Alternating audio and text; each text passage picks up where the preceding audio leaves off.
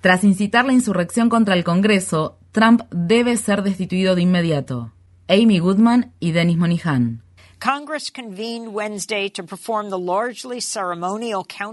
El Congreso de Estados Unidos se reunió el miércoles para certificar formalmente el resultado de la votación en el colegio electoral, el último paso para declarar a Joe Biden como el ganador de las elecciones presidenciales de 2020. Donald Trump contraatacó con un mitin que había estado planeando durante semanas. Convocamos a una gran manifestación en Washington, D.C. el 6 de enero. Súmate a ella. Será colosal escribió días atrás en su cuenta de Twitter. Desde el estrado del mitin en el Parque Elipse de la Casa Blanca, Rudy Giuliani, el desprestigiado abogado personal de Trump, vociferó. Hagamos un juicio por combate. Mientras tanto, Donald Trump Jr., hijo mayor de Trump, cerró su discurso con un encendido llamado a la multitud. Stand up and fight. Levántense y peleen. Previamente, Donald Trump Jr. había amenazado a los congresistas republicanos que no estaban dispuestos a apoyar la impugnación de la victoria de Biden.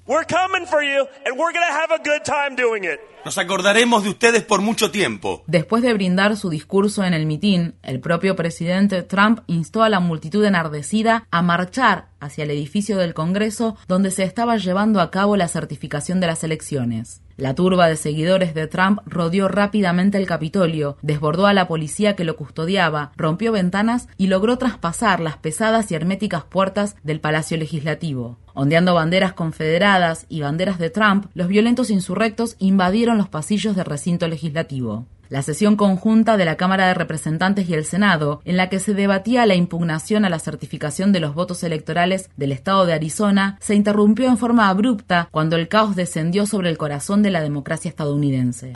Los congresistas tomaron sus máscaras antigas de debajo de sus asientos mientras se lanzaba gas lacrimógeno. No está claro si algunos de los partidarios acérrimos de Trump en la Cámara de Representantes se negó a ponerse la máscara. Poco después de que los legisladores huyeran, los violentos manifestantes inundaron el hemiciclo del Senado. Mientras tanto, los guardias bloqueaban las puertas de la Cámara de Representantes en medio de un enfrentamiento armado con los seguidores de Trump. La policía del Capitolio disparó y provocó la muerte de una de las intrusas, la veterana de la Fuerza Aérea Ashley Babbitt, originaria de la ciudad de San Diego y de 35 años de edad. Las publicaciones de Babbitt en las redes sociales muestran que ella creía firmemente en la extremista teoría conspirativa del movimiento QAnon. Según se informa, otras tres personas murieron en la ciudad de Washington, D.C. por emergencias médicas no especificadas y otras varias decenas fueron arrestadas. La mínima seguridad del Capitolio mientras el Congreso en pleno y el vicepresidente de la Nación estaban presentes sorprende y desconcierta. Circularon varios videos que muestran a un puñado de policías del Capitolio resistiéndose tímidamente a los manifestantes y luego abriendo el perímetro de seguridad y admitiendo el paso a la multitud enardecida. En el interior del recinto, varios policías se tomaron selfies con los terroristas que estaban tomando el control del edificio. La violencia era previsible,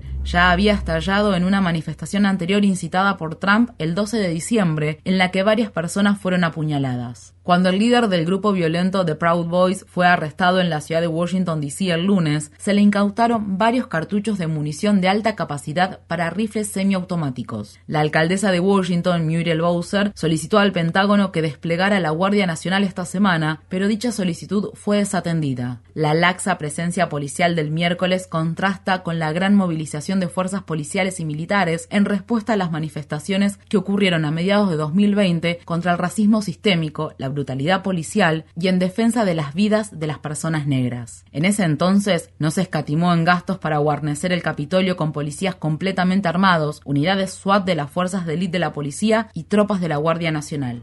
El ex fiscal general de Trump, Bill Barr, ordenó un asalto coordinado por el Pentágono contra manifestantes pacíficos para despejar las calles y para que Donald Trump pudiera posar frente a una iglesia con una Biblia. No queremos ni imaginar lo que hubiera sucedido si miles de personas de color y simpatizantes de Black Lives Matter hubieran invadido el Capitolio durante una sesión conjunta del Congreso. Brie Newsom Bass estuvo muy activa en Twitter durante la insurrección. El jueves la entrevistamos en Democracy Now! Varias personas como yo que hemos participado en varias manifestaciones y que en su mayoría somos personas negras, notamos durante todo el día de ayer la gran diferencia en la respuesta coordinada y abiertamente militarizada que tiene la policía ante cualquier tipo de protesta que desafíe el racismo por parte de la policía o el racismo en el gobierno en comparación con la respuesta que presenciamos ayer que fue obviamente diferente. Y creo que lo que vimos ayer es uno más de esos momentos críticos en la historia que representa la culminación de todo lo que sucedió antes y que realmente esclarece e identifica todo lo que está intrínsecamente mal.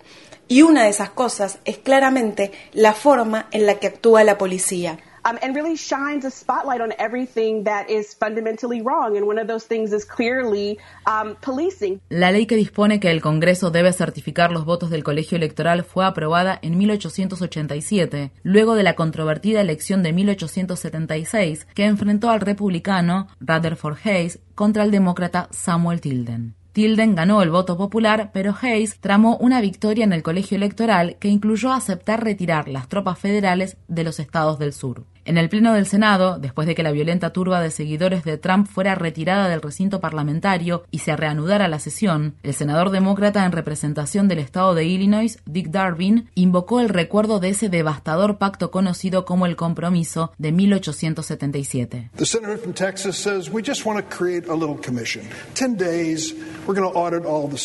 El senador de Texas dice que solo quieren crear una pequeña comisión, que en 10 días van a auditar todos los estados, particularmente los que están en disputa y que se averiguará qué ocurrió realmente. Es similar a lo que pasó en 1876 en la contienda electoral entre Hayes y Tilden. No olviden lo que logró esa comisión, ese llamado compromiso político. No era solo una comisión gubernamental ordinaria, fue una comisión que dinamitó el proceso de reconstrucción que estableció las leyes segregacionistas de la época de Jim Crow.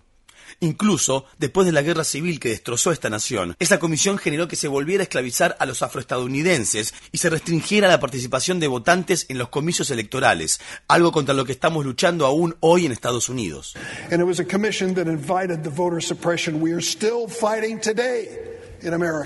A lo largo de toda su vida, Trump ha avivado las llamas de la supremacía blanca. Su periodo presidencial se debe en gran parte a su cínica explotación del racismo y el miedo. Sin embargo, mientras los seguidores de Trump atacaban el Capitolio, el demócrata del estado de Georgia, John Ossoff, era proclamado ganador de la última contienda electoral por el Senado. El otro candidato demócrata al Senado por el estado de Georgia, el reverendo Raphael Warnock, había ganado su contienda horas antes, convirtiéndose en el primer demócrata afroestadounidense en ser elegido para representar en el Senado a un estado del sur. Estas dos victorias, que devuelven el control del Senado al Partido Demócrata, son el resultado de años de organización de base y de un exhaustivo trabajo para registrar en los padrones a los votantes de Georgia que lograron superar años de violencia, las restricciones a la participación electoral promovidas por las leyes segregacionistas de la época de Jim Crow y las purgas masivas de votantes. Trump pronto se irá, pero el cáncer del trumpismo podría permanecer. Lo que pasó en Georgia es una de esperanza, nos hace confiar en que el poder de la organización popular puede vencer al racismo y al odio.